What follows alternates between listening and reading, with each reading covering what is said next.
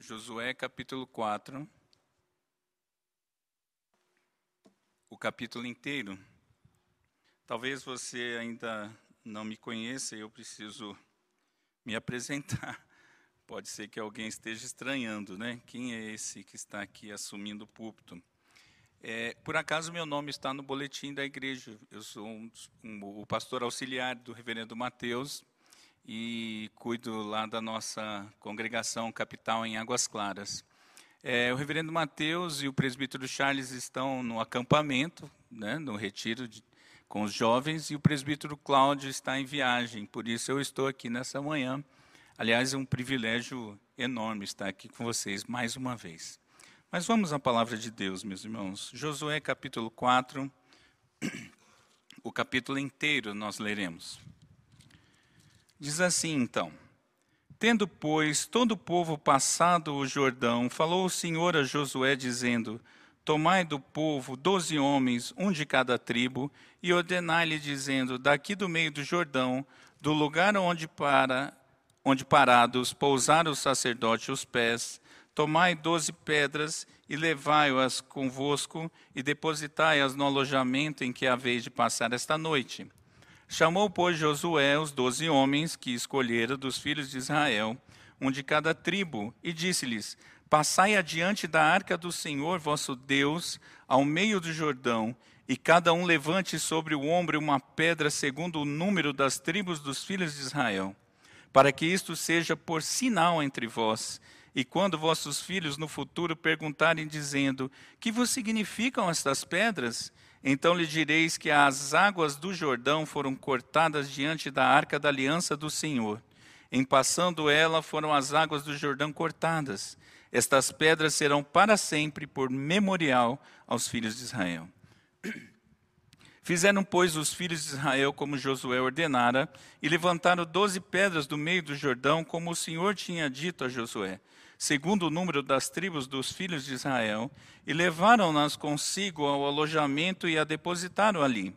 Levantou Josué também doze pedras no meio do Jordão, no lugar em que parados pousaram os pés os sacerdotes que levavam a arca da aliança, e ali estão até o dia de hoje. Porque os sacerdotes que levaram a arca haviam parado no meio do Jordão em pé, até que se cumpriu tudo quanto o Senhor, por intermédio de Moisés, ordenara a Josué, falasse ao povo. E o povo se apressou e passou. Tendo passado todo o povo, então passou a arca do Senhor e os sacerdotes à vista de todo o povo. Passaram os filhos de Rubem, os filhos de Gade e a meia tribo de Manassés armados na frente dos filhos de Israel, como Moisés lhe tinha dito. Uns quarenta mil homens de guerra armados passaram diante do Senhor para a batalha, às campinas de Jericó. Naquele dia o Senhor engrandeceu a Josué na presença de todo Israel, e respeitaram-no todos os dias da sua vida como havia respeitado a Moisés. Disse, pois, o Senhor a Josué: Dá ordem aos sacerdotes que levam a arca do testemunho, que subam do Jordão. Então ordenou Josué aos sacerdotes, dizendo: Subi do Jordão. Ao subirem do meio do Jordão os sacerdotes que levavam a arca da aliança do Senhor, e assim que as plantas dos seus pés se puseram na terra seca, as águas do Jordão se tornaram ao seu lugar e corriam, como dantes, sobre todas as suas ribanceiras. Subiu, pois, do Jordão o povo no dia dez do primeiro mês, e acamparam-se em Gilgal, do lado oriental de Jericó. As doze, as doze pedras que tiraram do Jordão, levantou Josué em coluna em Gilgal e disse aos filhos de Israel: Quando no futuro vossos filhos perguntarem aos seus pais, dizendo: Que significam estas pedras? Farei saber aos vossos filhos, dizendo: Israel passou em seco este Jordão, porque o Senhor, vosso Deus, fez secar as águas do Jordão diante de vós, até que passasseis, como o Senhor vosso Deus fez ao mar vermelho, ao qual secou perante nós, até que passamos para que todos os povos da terra conheçam que a mão do Senhor é forte, a fim de que temais ao Senhor, vosso Deus, todos os dias. Oremos mais uma vez. Bendito Deus, a tua palavra foi lida nesse instante, Senhor, e te suplicamos que seja o Senhor o teu Santo Espírito, aquele que inspirou essa bendita palavra, que seja Ele mesmo a falar ao nosso coração. Ó oh, Deus, fala conosco, nós precisamos ouvir do Senhor tão somente. É a súplica que nós te fazemos em nome de Jesus. Amém. Meus irmãos, é, o sermão dessa manhã, o título é Memórias que não podem ser apagadas. E eu queria falar um pouquinho antes sobre memórias e marcas. Memórias é, são necessárias para a vida saudável de qualquer ser humano, até mesmo para a sociedade. Sem memória, uma pessoa perde a identidade e a sociedade até mesmo pode vir a desaparecer, não é? Perder a sua existência na história. E ambos podem se tornar fantasmas, não é? Aqueles que não têm histórico algum. Por exemplo, é, eu tive o privilégio de ir a Jericó, essa Jericó, e ela não existe mais, é só o lugar que está lá. Impressionante isso. O Senhor falou que ia acabar e acabou mesmo com tudo, e o que sobrou foi apenas um monte de pedras naquele lugar. Não é?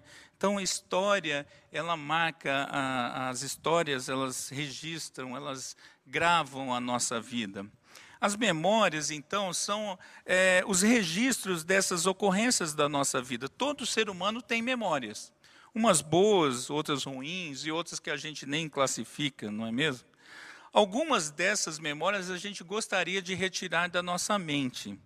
Outras, por outro lado, a, a gente não quer esquecer nunca delas, porque não são preciosas.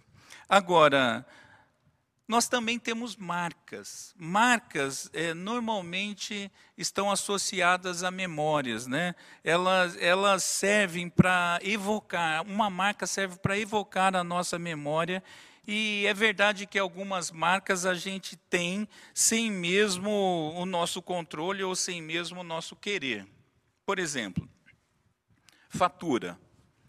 Todo mês a operadora do cartão de crédito te manda uma fatura, que é uma marca física ou eletrônica, para que venha à sua memória as compras que você fez e a dívida que agora você tem. Não é verdade? Mas falando mais sério, algumas marcas, por exemplo, no meu rosto, quando eu olho no espelho, me lembram que um dia eu tive uma catapora fortíssima na adolescência. Marcas que eu lembro profundamente como elas aconteceram, não é? Eu tenho uma marca, uma cicatriz no dedo indicador da mão direita, que quando eu olho para ela, eu sempre lembro que um amigo dirigindo o seu carro e eu junto, nós capotamos o carro. Então, e eu fiquei preso segurando a, a famosa ventarola que tinha antigamente, coisas que vocês não vão entender, os jovens, não é? Mas eu fiquei preso ali e cortou meu dedo. Essas marcas, meus irmãos, elas trazem à minha memória uma série de experiências, não é? E elas existem, não tem o que eu faça. Na verdade, eu até gostaria que não existissem essas marcas, e mais ainda, eu gostaria que não existissem nem os fatos. Não é? Agora, outras memórias, nós fazemos questão de marcar, nós fazemos questão de registrar, especialmente as boas, aquelas que nos trouxeram algum tipo de prazer, por exemplo. E eu vou citar algumas aqui. Por exemplo, um restaurante especial, que é aquele que ficou na mente da moça, que foi aquele dia que o rapaz a levou para pedir namoro, não é? Uma música que vem sempre a sua, quando você ouve, vem sempre à sua mente aquele primeiro beijo. Os anéis de casamento que garantem para nós a lembrança de uma aliança firmada entre os cônjuges, né? diante de Deus, diante da família, diante dos amigos e da sociedade. Aliás, por isso elas assumem o nome de aliança. Elas nos lembram isso, não é? As mães normalmente, especialmente de primeira viagem, usam um pingentinho com formato de uma criancinha porque ela quer lembrar que ela tem um filhinho, uma filhinha um anel de brilhante para celebrar as bodas de 25 anos de casamento, de um maravilhoso casamento. E a propósito, eu fiquei pensando, eu não estou aqui orientando que todo 25 anos de casamento você tem que ganhar um anel de brilhante, tá? Embora já tenha mulher se mexendo assim, e gostaria disso. Mas se o marido puder dar, vai ser uma excelente marca para lembrar de uma data tão importante. Agora, o mais importante, meus irmãos, é que Deus deve ser lembrado. Deus deve ser lembrado em todo tempo, em todo instante, e deve ser lembrado por quem Ele é e pelos seus feitos, que são maravilhosos na história. E é por isso que Ele mesmo aponta para a necessidade de nós preservarmos memórias que jamais devem então ser apagadas. E nesta manhã eu queria ver com vocês três memórias que jamais devem ser apagadas: a memória da travessia do Jordão, a memória das doze pedras e a memória do ensino perpétuo, conforme esse texto. Porém, eu gostaria, antes de vermos isso, de duas observações. Primeiro, é entender o relato da travessia do Jordão, e eu queria que a gente olhasse isso numa ordem cronológica, porque se você ler o capítulo 3 e 4 tratam disso, não é? O capítulo 4 mais especificamente sobre o memorial. Mas se você lê é, sequencialmente, você vê Deus falando, Josué replicando esse ensino ao povo e o povo praticando, e isso acontece algumas vezes. Se você lê distraidamente, você perde a sequência. Então eu gostaria de passar com vocês brevemente. Primeiro, os sacerdotes, eles vão com a arca da aliança, e só eles podiam carregar, à frente do povo, e eles entram no Rio Jordão e param no meio do Rio Jordão com a arca de pendurado, segurando a arca pelas suas hastes. Então, essa é a primeira cena. Ao entrar no Rio Jordão, as águas param, elas ficam represadas para cima deles. Não é? O povo então passa pelo Jordão e diz o texto que eles passam a pés enxutos. A terra que até agora é num leito de rio está seca e o povo passa por ali. Josué, então, conforme já havia recebido orientação, agora separa doze homens, um de cada tribo. Cada homem desse pega uma, uma pedra do Jordão, exatamente ali onde estavam parados os sacerdotes, não é? E levam para o acampamento. Essa é a orientação de Josué até o momento. Josué também pega doze pedras. E ali, as pedras que ele pegou, onde estavam, e tudo isso, a água parada, os sacerdotes segurando a arca. Josué então levanta com essas doze pedras é, um memorial ali no meio do rio. Na sequência, Josué então ordena, depois que o povo passa, Josué ordena aos sacerdotes que saiam do rio com a arca da aliança, e assim que eles saem, assim que o último pisa na terra seca, o rio volta a fluir normalmente. Os sacerdotes então passam com a arca na frente do povo, não é? Eles sobem o Jordão a, a, a, rumo a Gilgal. No décimo dia do primeiro mês, olha que cena interessante, é a mesma data, o mesmo período da saída do Egito, quando eles vão passar pelo Mar Vermelho. Não é? E Josué, ali em Gilgal, onde eles estão acampados, com aquelas doze pedras que os doze homens pegaram, Josué agora levanta uma torre de pedras ali é, naquele acampamento e isso serve para um memorial. Que memorial é esse? Para que esse memorial? E é a segunda coisa que a gente precisa vir antes. Bom, nós precisamos entender que Deus estabelece uma marca ali com seu povo, um memorial que vai servir para o povo, para que eles não percam a memória dos feitos que Deus havia acabado de fazer. Deus estabelece ali uma marca fantástica para que toda vez que o povo olhasse, lembrasse dos feitos de Deus. O que Deus? O Deus de Moisés, aquele servo que ensinou Josué. Deus de Abraão, de Isaac, de Jacó, Deus da história, o Deus da salvação. Nos versículos 7, 20 e 21, a gente vê isso, esse memorial sendo estabelecido pelo Senhor nós vemos que ali dizendo que estas pedras serão para sempre por memorial aos filhos de Israel. Versículos 20 e 21 vai dizer que toda vez que as crianças perguntarem que significam essas pedras, olha que coisa, as pedras estarão ali estabelecidas é, para que as crianças, não só os adultos, mas as crianças vejam e na dúvida, na curiosidade, tenham a possibilidade de aprender de Deus. Deus estabelecendo ali um memorial visível para trazer à mente do seu povo memórias que jamais devem ser apagadas. Vamos ver então essas três essas três memórias que eu comentei. Primeiro, a memória da travessia do Jordão. E eu vou ler aqui um pouco, é, um pouco do capítulo 3. Eu sei que vocês é, ouviram a exposição da palavra sobre isso na semana anterior.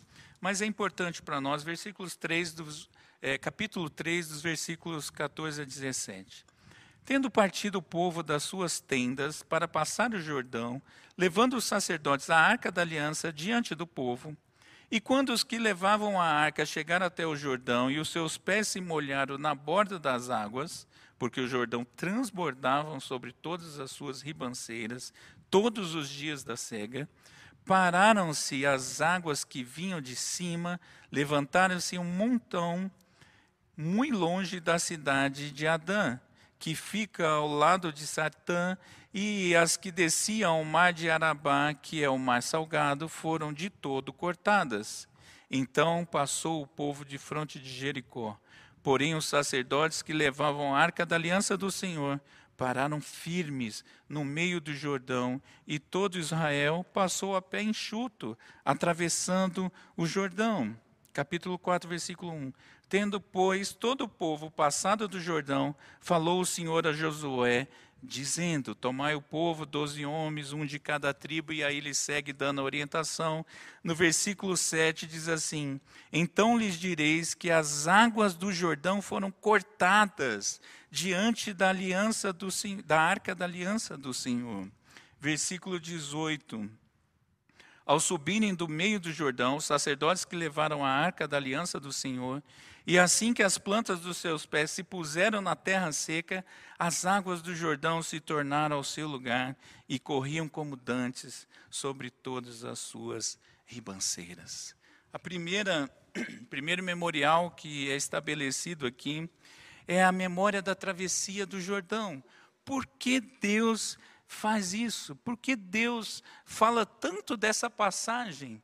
Quais são ah, qual é a importância disso? E Deus faz isso para que seu povo lembre dos feitos de Deus. Quais são esses feitos? Vamos ver alguns deles.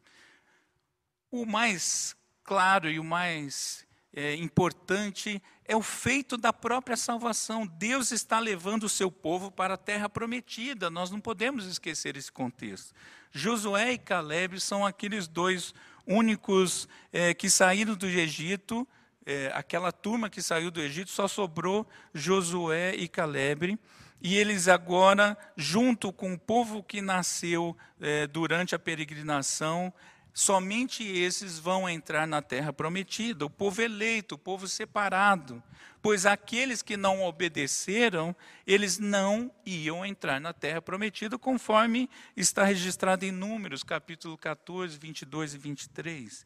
Eles não chegariam à tão é, terra esperada, mas os eleitos de Deus estão sendo levados por Cristo para a nova Jerusalém celestial. Essa é uma referência direta para nós. Aliás, o reverendo Mateus, no primeiro sermão dessa dessa série falou muito sobre isso, sobre a tipologia de Josué apontando para Cristo. Outro feito de Deus é a continuidade da história. O Senhor resgata o feito da travessia do Mar Vermelho, agora parando o Jordão de forma igualmente maravilhosa. A história de Deus não se interrompe, meus irmãos, a história de Deus é contínua. A história de Deus é maravilhosa. Eu me lembro aqui agora de quando Pedro nega a Cristo, e ali tem um cenário que eu acho fantástico. Ele está é, à beira de uma fogueira, se aquecendo com outras pessoas, e ele nega Cristo três vezes. E quando Cristo chama Pedro, depois da ressurreição, para tratar com Pedro é, da sua restauração, ele está à beira de uma fogueira e agora assando uns peixes ali no mar da Galileia. Olha que cena, o Senhor não perde, não tem essa desconexão, não tem descontinuidade na história de Deus. no Novo Testamento, e obviamente aqui está apontando para Cristo, o Messias prometido, é, tipologicamente representado por Josué, ele continua a história da redenção. Ele é aquele que vai continuar a obra e aquele que vai voltar para concluir essa obra. Outro feito de Deus é que ele sempre está presente no meio do seu povo. Os sacerdotes levando ali a arca da aliança representa a própria presença do Senhor, parando no meio do Rio Jordão. E é por isso que as coisas acontecem, porque Deus está presente e as águas param. No Novo Testamento, nós vamos descobrir que Deus continua presente, sempre conosco. Cristo vem e ele é o Emanuel, o Deus conosco, o Deus presente. E quando Cristo vai ressurreto aos céus, nós não ficamos sem Deus no nosso meio. O Espírito Santo vem e habita no meio do seu povo e em seu povo.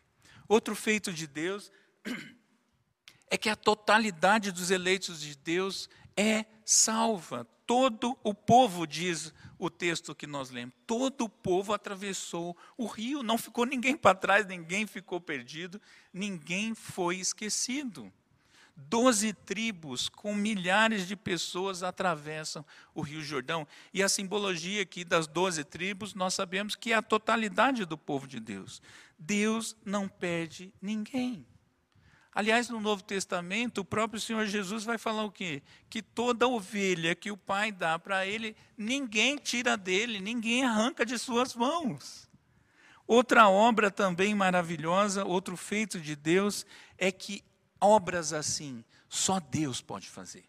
Só Deus pode fazer obras dessa forma.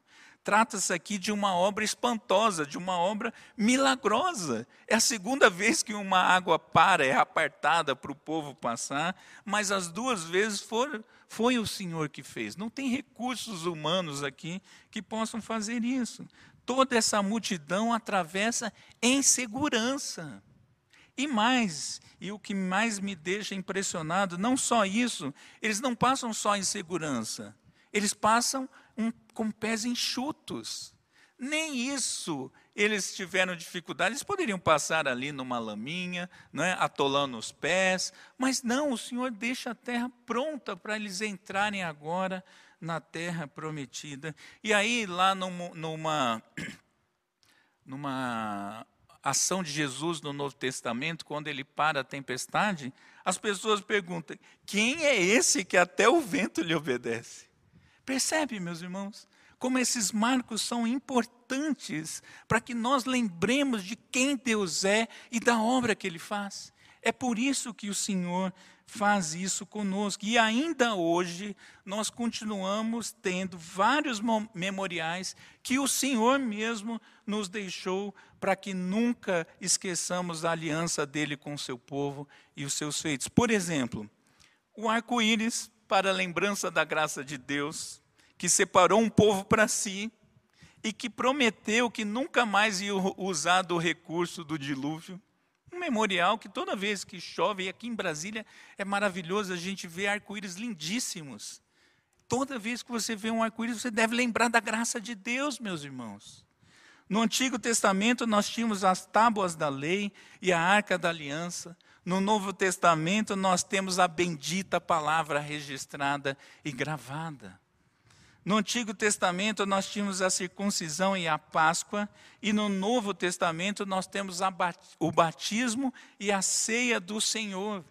E a ceia do Senhor ainda fica mais fortemente registrada, que deve ser tomada em memória de mim, diz o Senhor Jesus. E outra, tomada em memória dele até que ele venha. Toda vez que você está tomando a ceia do Senhor, ela deve te trazer à memória essas maravilhosas notícias, esses feitos de Deus. No Antigo Testamento, nós temos o, o quinto mandamento nos orientando a guardarmos o sábado, o Shabá do Senhor. E no Novo Testamento nós temos o dia do Senhor, para lembrar da glória de Deus, da obra da redenção de Deus em nosso meio. Quando você vem para um culto como hoje, isso deveria simplesmente, só o fato de você vir cultuar a Deus, deveria trazer à sua memória esses grandes feitos de Deus e quem Deus é. Feitos esses, meus irmãos, que são marcados externamente para que nós, em nossa memória, jamais tenhamos apagadas essas memórias de quem Deus é e dos seus feitos. A segunda memória desse texto é a memória das doze pedras. O povo de Deus e a sua prática, é isso que vai apontar. Veja comigo, versículos, capítulo 4, versículos 1 a 6, é, diz assim: Tendo, pois, o povo passado do Jordão, falou o Senhor a Josué, dizendo: Tomai do povo doze homens, um de cada tribo, e ordenai-lhes, dizendo: Daqui do meio do Jordão, do lugar onde parados pousaram os sacerdotes os pés, tomai doze pedras, e levai-as convosco e depositais no alojamento em que haveis de passar essa noite. Chamou, pois, Josué os doze homens que escolheram dos filhos de Israel, um de cada tribo, e disse-lhe: Passais adiante da arca do Senhor vosso Deus, ao meio do Jordão, e cada um levante sobre o homem uma pedra, de segundo o número das tribos dos filhos de Israel, e para isso seja por sinal entre vós. Versículo 8 diz assim: Fizeram, pois, os filhos de Israel como Josué ordenara, e levantaram doze pedras do meio do Jordão, como o Senhor tinha dito a Josué, segundo o número das tribos dos filhos de Israel, e levaram-nos consigo ao alojamento e as depositaram ali. Versículos 15 a 19. Disse, pois, o Senhor a Josué: Dá ordem aos sacerdotes que levam a arca do testemunho que subam do Jordão. Então ordenou Josué aos sacerdotes, dizendo: Subi do Jordão. Ao subir do meio do Jordão, os sacerdotes que levavam a arca da aliança do Senhor, e assim que as plantas dos seus pés se puseram na terra seca, as águas do Jordão se tornaram ao seu lugar e corriam, como dantes, sobre todas as suas ribanceiras. Subiu, pois, o Jordão o povo no dia 10 do primeiro mês, e acamparam-se em Gilgal, do lado oriental de Jericó. O que essa memória, meus irmãos, das doze pedras, desse marco, nos traz, ou deve nos trazer, que o povo de Deus age e como ele age. Antes, Deus havia falado com Moisés, porém o povo murmurou, desacreditou, desobedeceu e desprezou a Deus, e é por isso que eles não entram na terra prometida. Agora Deus fala a Josué, da mesma forma, versículo 1, versículo 15, diz o texto que falou o Senhor a Josué, ou disse o Senhor a Josué, e todo o povo cumpre as ordenanças, as palavras de Deus. A ideia aqui, meus irmãos, é que o povo deve ser obediente. Duas características aqui. Primeiro, a totalidade do povo é obediente. Veja que aparecem 12 pedras e 12 tribos. Nós sabemos que isso, e eu já comentei, que isso é representação do próprio extensão do povo eleito de Deus. Eu preguei aqui um tempo atrás sobre Apocalipse e nós vimos ali que os 24 anciãos que estarão diante do trono de Deus é a totalidade do povo de Deus. São símbolos que vão marcando a nossa memória. Ou seja, judeus e gentios estarão com o Senhor, aqueles mesmos que o Senhor escolheu. Nós também sabemos que a ideia das doze pedras aqui nos lembram que Deus jamais perde um dos seus. A perseverança é garantida pelo próprio Senhor. Todos chegarão à presença de Deus em santidade, porque Ele é santo e Ele nos fará assim. E nós sabemos ainda que os santos chegarão, como eu disse, à terra prometida, a Jerusalém celestial. Essa é a ideia aqui, a ideia da totalidade. O povo inteiro chegará. Isso me anima muito, porque de vez em quando você prega, prega, prega, aconselha, ensina, e você fala assim: oh, o que, que eu estou fazendo? Se depender de mim, que será desse povo? E aí vem a lembrança de que o povo eleito de Deus não se perde. As doze pedras estão ali firmadas por Josué, firmadas pelo próprio Senhor. E outra coisa a respeito dessas do povo de Deus é que eles praticam o que Deus manda fazer. Representado ali pelas doze tribos, a gente vê o povo agindo. E algumas características dessa ação do povo de Deus. Por exemplo, nós vemos ali a vontade e a confiança que o povo tem depositada em Josué e no próprio Senhor. Diz assim o versículo 10: O povo se apressou e passou. Não é porque eles estavam com medo que a água caísse, não é porque eles estavam cansadinhos e ia dar um passo mais depressa para chegar, mas era a sede de chegar na terra prometida. A vontade, Deus falou que eles iam chegar, Deus falou que lá era bom e agora eles estão cumprindo isso. Outra coisa também que eu vejo, o compromisso e a disposição desse povo em honrar a Deus. Eles honram o Senhor, tudo o que Deus ordena. E mais isso, não é uma questão só de Deus ordenar, é que eles se comprometeram com a própria palavra de Deus. O capítulo 3, versículos 12 e 16, a gente vê ali o povo aliançando com o Senhor, respondendo à orientação do Senhor e se comprometendo. Nós faremos tudo o que o Senhor mandar.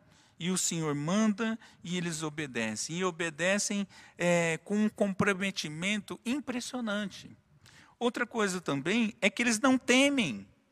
Eles seguem em frente. Ah, vai passar o rio? Os sacerdotes entram com arco e tudo no rio. O Senhor falou, pode entrar, e eles entram. Pode passar o povo e eles passam. Pode ir os soldados à frente, porque lá é, vocês vão garantir a segurança, mas vão tranquilo, eu já venci essa batalha. E eles fazem. Nós vemos eles cumprindo as orientações do Senhor.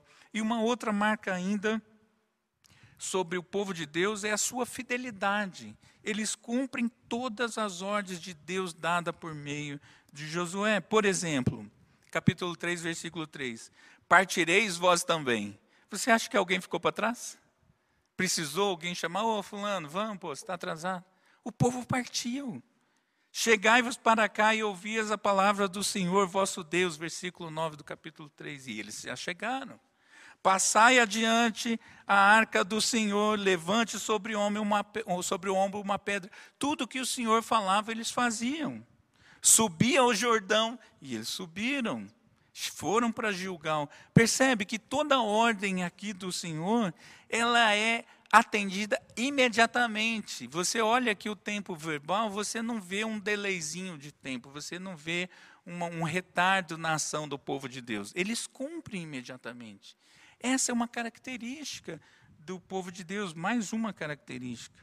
Então, antes da missão de cada um de cada ordem que Deus deu, de cada orientação, por exemplo, para retirar uma pedra pelo representante de cada tribo, sabendo que eles tinham uma luta pela frente, porque a terra era prometida, mas havia uma ação de conquista que caberia a eles.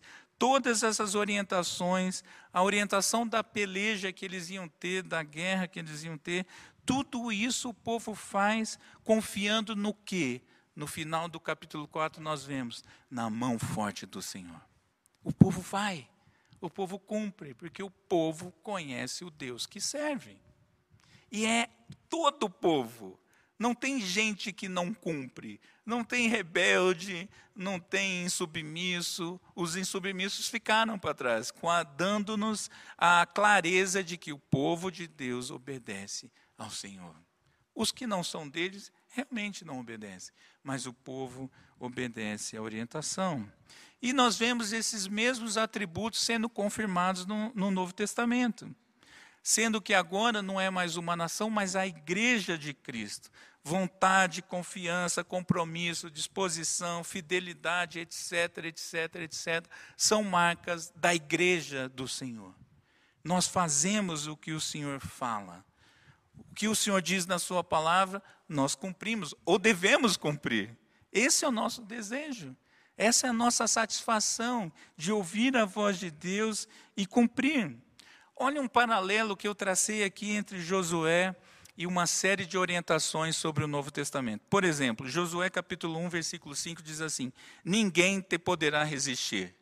no Novo Testamento, nós vamos entender o que? As portas do inferno não prevalecem contra a igreja. Josué 1, 6 e 7 diz assim: Ser forte e corajoso. O Senhor Jesus vai dizer: Tem bom ânimo, eu venci o mundo. Josué vai falar lá no capítulo 1, versículo 7. Faça tudo segundo toda a lei. No Novo Testamento, nós vamos entender que toda a Escritura é inspirada por Deus e útil. Toda a Escritura. Não cesses de falar do livro da lei, disse Josué. Paulo vai dizer: Não me envergonhe do Evangelho, porque é poder de Deus para que todos os povos da terra conheçam a mão do Senhor, que a mão do Senhor é forte, diz o versículo 24 do capítulo 4. No Novo Testamento, o Senhor Jesus vai dizer: Ide por todo o mundo e pregar o evangelho a toda criatura. Percebe a correlação entre a, a orientação do Senhor e a prática do povo de Deus? Sempre foi assim e sempre será.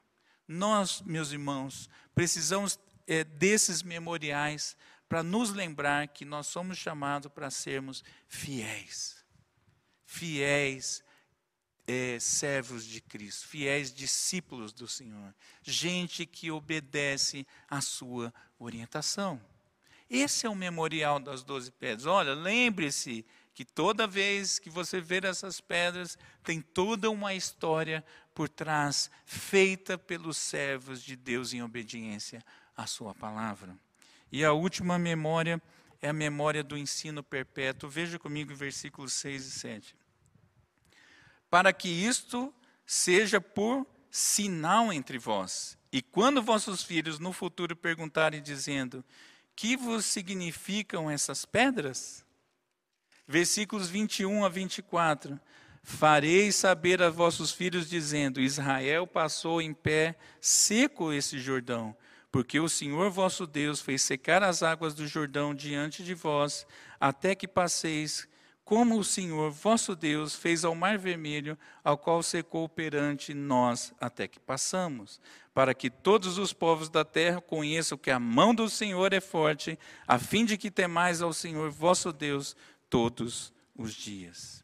A memória do ensino perpétuo nos faz lembrar que nós todos devemos ensinar sobre o temor a Deus, tanto às gerações futuras quanto a todos os povos. Ensino é, uma, é um dever do servo de Deus.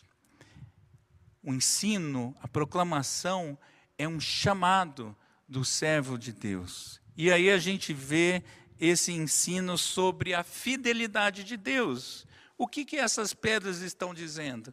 horas. Deus agiu com poder.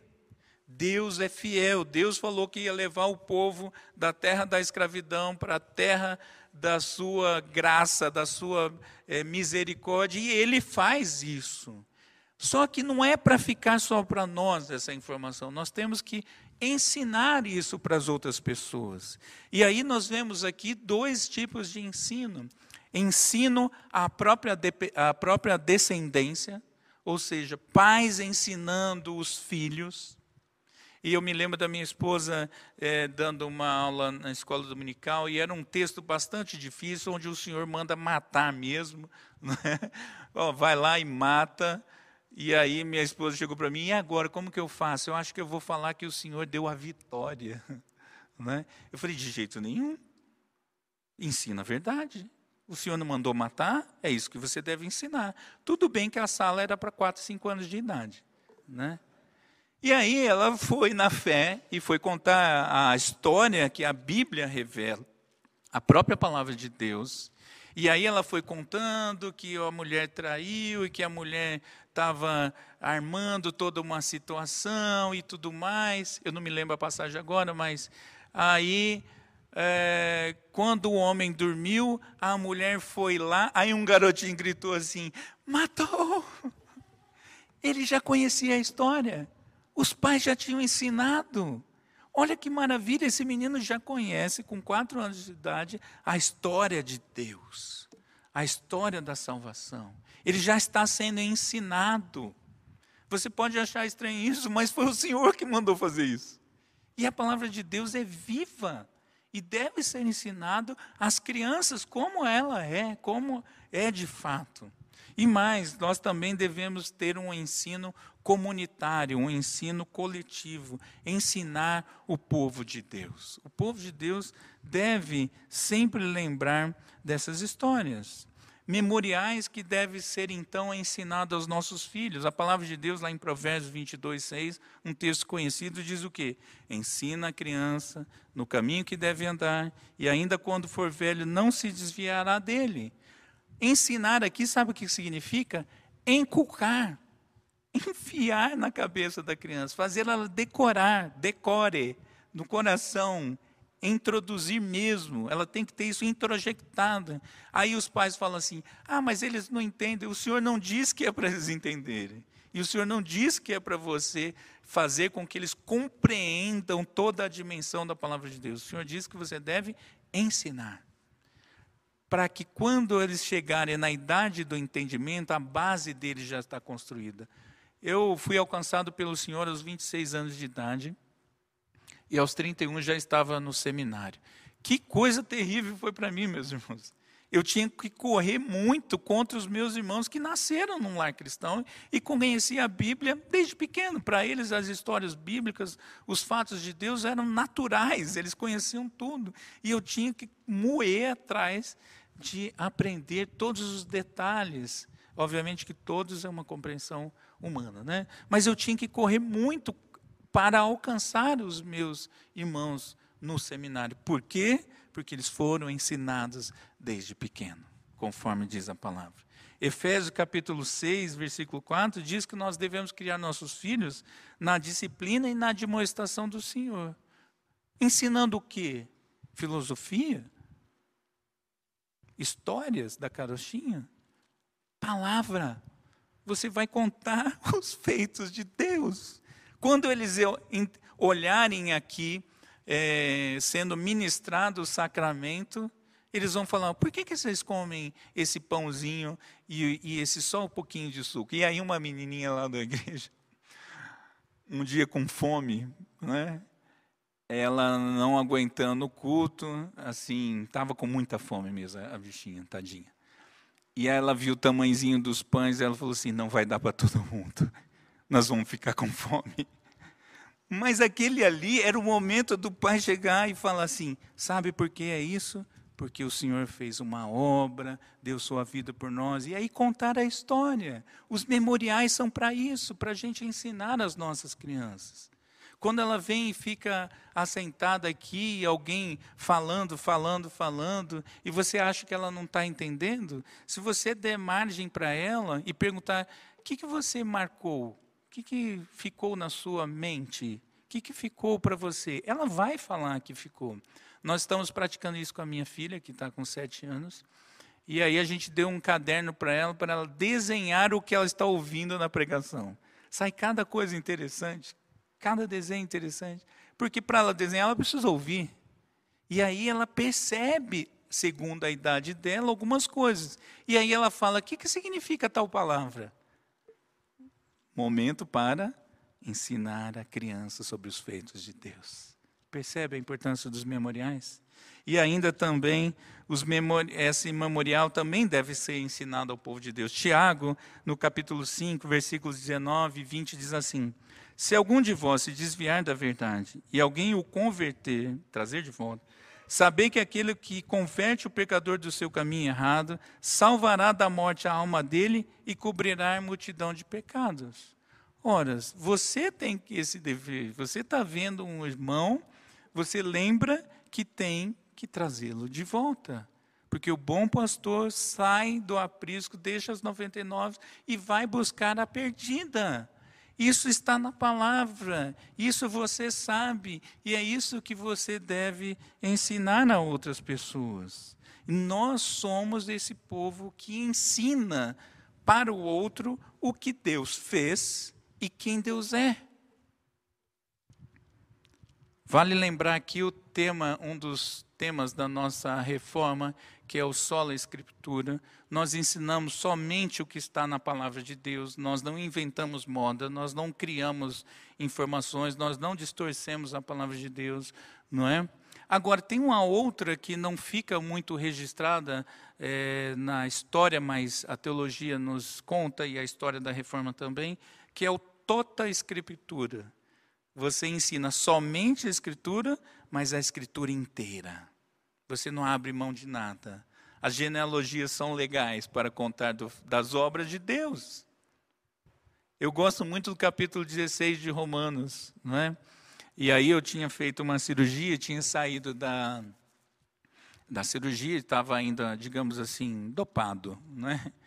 E saí felizão. Duas coisas eu falei para minha esposa na hora que eu estava. Eu não sei, ela que me contou isso, né? Eu, obviamente. É, a primeira coisa que, que, quando eu a vi, e ela achou estranho, porque ela sabe que o meu jeito é um pouco mais é, brincalhão, mas eu olhei para ela e falei assim: estava com uma saudade de você. Isso não é uma frase que se fala depois que sai da, é, da cirurgia. Né? Então ela viu que tinha alguma coisa errada. E a segunda foi: lê para mim Romanos 16. E ela achou estranho, né? Mas vamos lá, né? E começou a ler fulano que saúda Beltrano, que saúda Cicrano, os que moram na casa não sei quem. Então, ela falou, é isso mesmo? Eu falei, é, é isso mesmo. Engraçado, aquele texto estava na minha memória, depois de uma cirurgia me lembrando que o povo de Deus anda junto e que é bom e que é agradável e que há interação e que um ensina o outro. Percebe que esses memoriais são importantes para nós e aquelas pedras, tudo isso diziam para o povo de Deus quem Deus é e que ele faz e que isso precisa ser ensinado às gerações seguintes. E Jesus, meus irmãos, é o que cumpriu toda essa história. Ele que todo esse anúncio do Antigo Testamento é para Cristo, para que a gente conheça a Cristo nos nossos dias. E Jesus não só cumpriu, mas ele ensinou o seu povo e ordenou ao seu povo que transmitisse isso. Então você, meu irmão, não tem uma opção. você não tem escolha. Você tem que ensinar os outros a partir de dentro de casa, com os filhos. E aí eu abro um parênteses aqui para falar aos maridos, se você tem exercido o sacerdócio doméstico, ensinando, é, pastoreando o seu lar, pastoreando a sua esposa e os seus filhos, isso é um dever seu, meu irmão. Isso é uma responsabilidade sua. Mas a igreja como todo também ensinando uns aos outros. Para concluir, então, a gente entende, é, ou eu gostaria de comentar o seguinte: o esquecimento, meus irmãos, é algo grave na nossa vida. Falta de fé, é, medo, parece que essas coisas, por mais importantes que sejam, elas têm, uma, elas têm um, um caminho natural para a gente resolver. Mas o esquecimento nós precisamos de Deus. Aliás, o Senhor fala várias vezes: ouve, ó Israel. Quem tem ouvidos, diz o Senhor, quem tem ouvidos, ouça o que o Espírito diz à igreja. Precisamos sempre ser lembrados, porque a nossa memória é fraca. Por quê? Porque somos brasileiros e aí diz que o brasileiro é ruim de memória? Não, porque nós somos ainda pecadores e ainda sujeitos à corrupção do pecado sobre a nossa natureza. E, obviamente, que Satanás também não quer que essa verdade do Senhor seja anunciada por aí. Então, nós precisamos e devemos nos aproveitar de todos os memoriais deixados para, pelo Senhor para o seu próprio bem. Usufrua dos memoriais do Senhor. Crie memoriais para você lembrar do Senhor. Traga isso para si. Aliás, é, Jeremias fala isso lá em Lamentações, não é? Quero trazer à memória aquilo que pode me dar esperança. Eu preciso exercitar para que a memória traga o que é bom, porque a sua memória caída não vai te ajudar. Pode ter certeza disso. Por isso que o Senhor precisa sempre dizer: olha, preste atenção, faça isso, faça aquilo, mas só de falar você não vai lembrar. Você precisa de coisas visíveis, tangíveis, para te trazer, para te ajudar. Por isso que o casado anda com aliança. Porque qualquer coisa, ele, eu pelo menos, opa, eu sou casado. Eu amo minha esposa. E acima de tudo, eu fiz uma aliança com ela. Esse símbolo não é uma joia, isso aqui não é. É claro que é, tem um valor financeiro. Mas isso aqui é o de menos. O valor disso é o que importa para mim, porque ele me traz a memória. E você precisa de memoriais para que você se mantenha sempre é, conectado, sempre lembrando de que quem Deus é e dos feitos do nosso Deus. E a nós, então, meus irmãos, cabe lembrar também que em Jesus nós temos a possibilidade de caminharmos conscientes, seguros e fiéis. Olhem para a cruz, olhem para Jesus, olhem para os sacramentos, olhem para a palavra de Deus, olhem, veja com seus próprios olhos, não é? Aliás, o pastor Breno, à época da semear, ele, numa pregação sobre isso, é possível ver a Deus nos dias de hoje? Sim. Olhe para os sacramentos, você verá o Senhor. Olhe para a sua Bíblia e você verá o Senhor. Olhe para os memoriais que ele deixou e você se lembrará de quem Deus é. Minha oração, então, meus irmãos, nessa manhã, é que o Senhor aplique essa palavra ao coração de cada um, de forma que mantenha vivo as memórias, a sua memória impactada, é, viva, atuante, e ainda que Ele, por meio dos memoriais que Ele mesmo deixou, pela intervenção do Espírito Santo na pessoa de Jesus Cristo, tudo isso aconteça para a glória de Deus. Amém. Vamos orar. Ah, Deus, como é bom te servir. Como é bom ser do Senhor. Como é bom ser lembrado de quem o Senhor é, esse Deus maravilhoso, amoroso, que cuida do seu povo que não se afasta, que não abandona. Ó oh Deus, como é bom tudo isso. Mas nesta manhã nós te suplicamos que o Senhor realmente grave em nossa memória todos esses memoriais, para que possamos, todas essas marcas, para que ao olharmos para elas, nós nos lembremos de quem o Senhor é e dos teus feitos. Não deixe, ó Deus, essas memórias serem apagadas. É a súplica que eu te faço, ó Senhor, confiado em Cristo Jesus. Amém e amém. Vamos a mais um cântico.